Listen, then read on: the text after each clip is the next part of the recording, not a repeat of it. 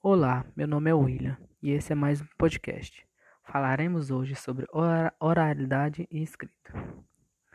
No mundo há uma porção de línguas e escrita. No entanto, nem toda língua tem sua escrita própria, pelo que se sabe. A diferença entre as duas é que em grande parte da sociedade é mais valorizado, mais culto, por assim dizer, a forma escrita.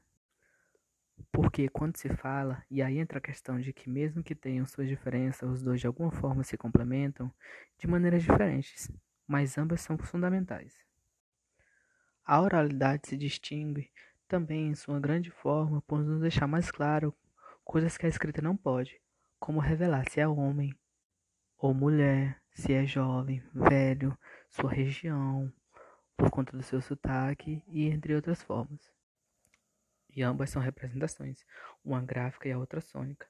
A escrita, por ser gráfica, traz suas variações, como suas conjugações, suas maneiras de ser escrita e suas diferenças linguísticas, etc.